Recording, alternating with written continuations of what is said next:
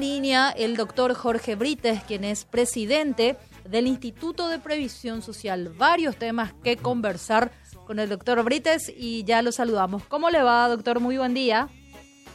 Buenos días, Angélica. Buenos días, Benjamín. Buenos días, Felipe. Un placer y a toda la audiencia. Gracias, doctor. Igualmente, muchísimas gracias por atendernos. Siempre destacamos la amabilidad del presidente del IPS para responder consultas, lo cual es muy importante. Muy importante en un momento en el que la difusión de, las informaciones siempre es importante, pero sobre todo en el primer tramo en donde hay cambios, hay muchos problemas que hay que develarlos y sobre todo la forma que se, en que se pretenden resolverlos. Entonces, primero saludar esto. Jorge, son varios los temas eh, te llamamos por el tema de la, cuestión de la superintendencia, los hechos, eh, el desorden administrativo, pero hay una cuestión previa eh, que tengo entendido que ayer ya la abordaron también, hicieron una urgencia, un planteamiento formal al Ministerio de Educación, que tiene que ver con la deuda que el Estado paraguayo tiene con el IPS por el caso de, los, de la pandemia durante... Ministerio de Salud. El Ministerio de Salud, ¿qué dije yo? De Educación. Eh, no, no, no. No, no, ahí no hay deuda. No, hay deuda. esa, esa por lo menos no. El Ministerio de Salud con IPS por los servicios que brindó el IPS a personas no aseguradas correctamente por la crisis sanitaria y creo que son 60 o 70 millones de dólares. Y te pregunto por qué ayer el Ejecutivo remitió al Congreso un proyecto de ley por el cual se van a emitir bonos eh, soberanos a los fines de cancelar deudas que vienen de la administración anterior que son muy importantes, vialeras, farmacéuticas, pero no figura el IPS. Entonces, eh, me parecía muy importante, creo que a mis colegas acá también, que se incorpore este tema de la deuda que se tiene con el IPS, porque el IPS es una entidad demasiado trascendente eh, en cuanto a sus funciones y a las personas eh, a las que afecta. Eh, en este proyecto de ley. ¿Ustedes piensan tomar alguna iniciativa al respecto? ¿No? ¿Cómo ves el tema? Sí, sí, sí, Benjamín. Nosotros tenemos eh, pendiente esa, esa deuda de hace dos o tres años que tiene el Estado con, principalmente el Ministerio de Salud con, con IPS.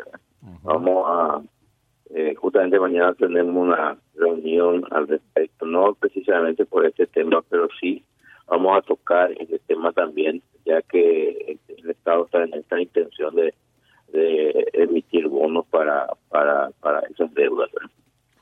Sería bueno, y no solamente con el Ejecutivo, con los congresistas también.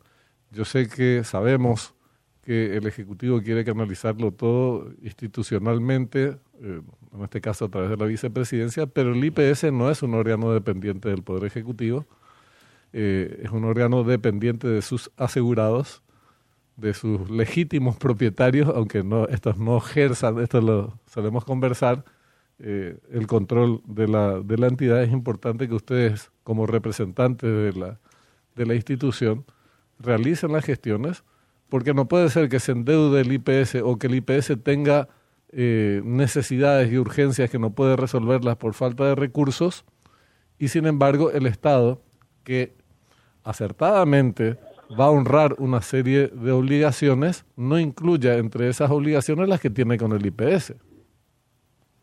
Sí, sí, eh, es así, es así, es así. También sí, nosotros vamos a manifestar nuestro deseo de, requerir esa deuda, cómo no. Eh, es una, creo que es una, un reclamo justo que tenemos que hacer y en eso estamos. Doctor, eh, antes que nada, también agradecerte el tiempo y también tu predisposición para hablar con nosotros. Que tengas muy buen día. Eh, a ver, ayer se dio una, una manifestación con la cual creo que la mayoría de la ciudadanía, por lo menos, no voy a hablar en nombre de la ciudadanía como hacen otros periodistas, voy a hacerlo a nombre personal, a título personal. Yo creo que coincido con el reclamo este, el respecto de los cambios que faltan por hacer a nivel de los, eh, de los consejeros. Estamos hablando de específicamente de tres eh, que todavía está un, eh, un, resabio de la administración Bataglia, que es bastante oscura todo lo que, lo que hicieron, aprobaciones y demás, a nivel de una cantidad de, una pésima gestión, probablemente una de las más, de, las malas que tuvo el IPS, una, una, de las peores, y hay que decir que tuvo varias malas, ¿verdad? Este, ¿Cuál es el planteamiento de parte tuya al respecto de eso? ¿Vas a proponer nombres al Poder Ejecutivo? ¿Cómo se maneja la cuestión? le diste una respuesta a, los manifestantes, porque un reclamo muy concreto, ¿verdad? Es el pedido de, estos tres, estas tres personas. Eh, Arias, Brites, corregime el otro nombre. Eh, Doldam. Doldam, ¿verdad? Al respecto también del, del, lugar que ocupan en el, eh, como, en el consejo, ¿verdad? Uno de ellos es clave porque te imaginas que los dos en realidad son claves, bueno, los tres, porque uno es la patronal, el otro es eh, los eh, jubilados, que en el caso de Brites, que no tiene, por cierto, ninguna representación como jubilado, este, más que ser sesionalero en Lambaré, de hace muchos años, muy amigo del ex vicepresidente de la República, Hugo Velázquez, y Aria, que la, conocido como el CM, prácticamente que manejar las redes sociales de Bataglia, ¿verdad? Sí, bueno, ayer yo sí este, tuvieron presente eh, un grupo de manifestantes, eh, representantes de diferentes, este, de, los jubilados, representantes de, otros sindicatos, de centrales obreras, de transportistas. Yo eh, recibí en, en mi oficina eh, a seis representantes del gremio de enfermería, el gremio transportista, Juan Millalba, el doctor Pedro Alley, eh, estuvieron en mi oficina manifestando eh, su intención de, por qué ellos estaban manifestándose. Y aparte, tuvimos una muy buena reunión que duró bastante, casi una hora, donde ellos manifestaron todas sus inquietudes y, también nosotros les pusimos las intenciones que tenemos. Yo creo que ellos salieron satisfechos de esa reunión y también nosotros, porque también manifestaron su apoyo a nuestra gestión, aparte de los reclamos que ellos tenían. Entonces, este, quedamos así y bueno, este, esperemos que ya en esta semana esto, estos reclamos que ellos tienen, bueno, se pueda solucionar ya a través de del Poder Ejecutivo y, y bueno, poder conformar un un, equipo de trabajo dentro del Consejo que, podamos impulsar todos los objetivos que tenemos. Tengo entendido que incluso, eh, no, no sé si ayer o se daría una reunión con el presidente de la República atendiendo al reclamo de estos sectores que mencionábamos, obreros, asegurados propios, jubilados, médicos, incluso.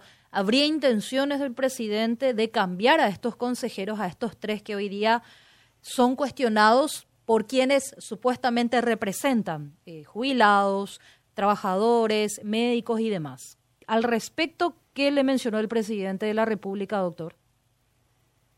No, él, él, lo que me pidió un poco de paciencia, un poco de paciencia, que esto ya está encaminado para, para realizar este, los cambios correspondientes eh, es una decisión de él, ¿verdad? Yo sé, pero, pero sí, le manifestamos lo que conversamos con este grupo de compañeros de trabajo, este, eh, funcionarios, algunos y otros este, eh, empleados de diferentes empresas que estuvieron ayer. Y sí, el presidente me dijo sí que ya él este, estaría en esta semana va a tardar la mucha tarea dando ya la respuesta correspondiente.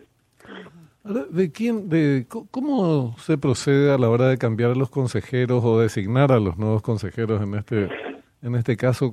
¿Cuál es el, mecanismo, Jorge? Y el mecanismo, el, el, la resolución, perdón, el decreto del Poder Ejecutivo es el que el que oficializa, digamos. Es el presidente de la República el que hace el, el cambio correspondiente.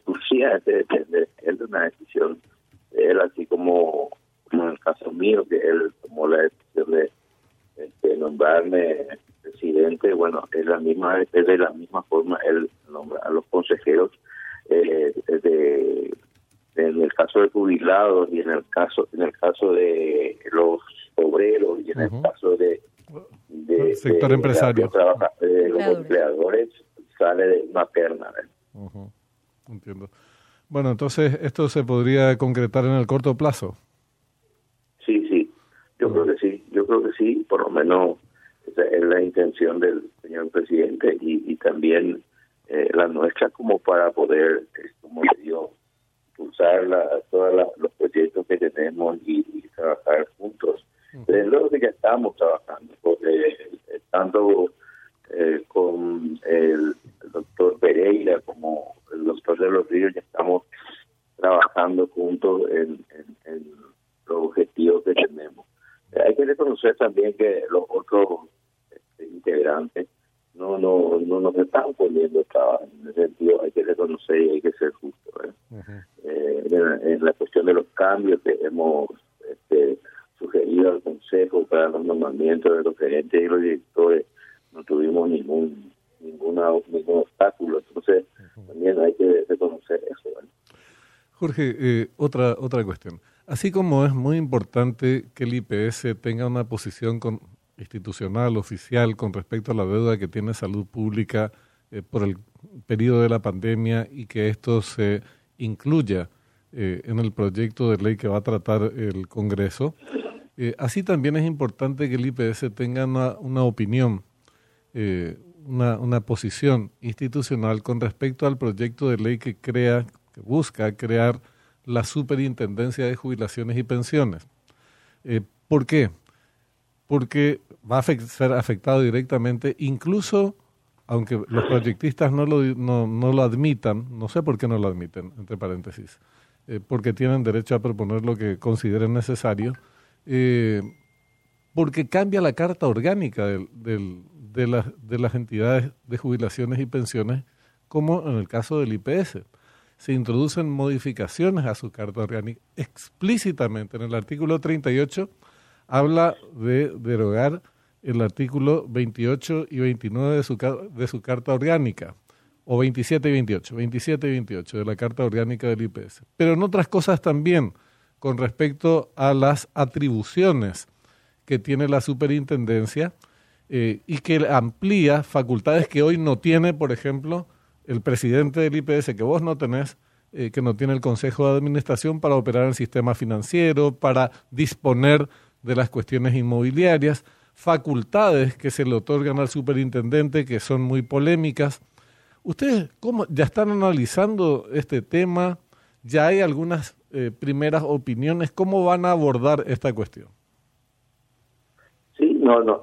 Nosotros estamos analizando, todavía tenemos eh, tenemos tiempo para, para seguir analizando un poco. Yo creo que ahora la manifestación de la gente hizo que eso se pare un poco eh, y, bueno, eh, se pidió también que traigan a los manifestantes sus propios sus propios proyectos eh, y, y, bueno y vamos a ver qué resulta eso verdad no nosotros estamos expectantes como como parte de, un, un, colegiado como como nosotros estamos expectantes a las resultas pero también por supuesto que cada uno tiene su, su, su forma de pensar. Para mí particularmente, eh, una superintendencia que sea con calor de, todo lo que todo lo que se haga está bien. Ahora bueno, absolutamente. Eh, eh, después el resto, bueno, es cuestión de analizar y ver un poco la, la posición que vamos a tomar.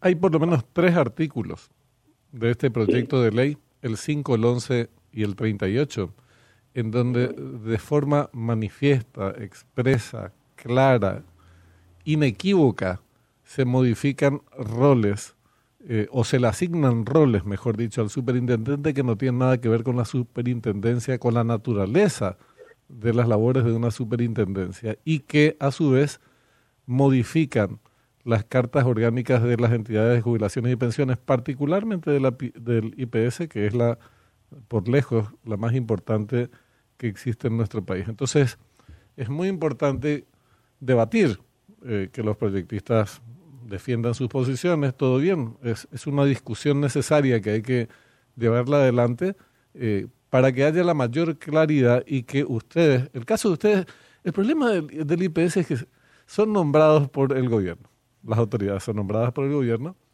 pero representan a más de un millón de personas eh, y tienen que representarlas eh, de manera eficiente, de manera eficaz. Entonces, va a ser de fundamental importancia que tengan una opinión muy clara porque se les va a requerir en el corto plazo, Jorge. Bueno, ¿y cuál es la opinión del IPS sobre este proyecto de ley, por ejemplo? esa pregunta la vas a escuchar muy frecuentemente en el futuro inmediato. No, por supuesto, por supuesto, porque, Benjamín, nosotros estamos analizando con mi equipo ese proyecto de ley. Seguramente que en, un tiempo más vamos a también tener una opinión de, del equipo a dos puntos. Porque porque íbamos a manifestarnos tanto a, la gente del Congreso, a los proyectistas, como también al señor presidente de la República.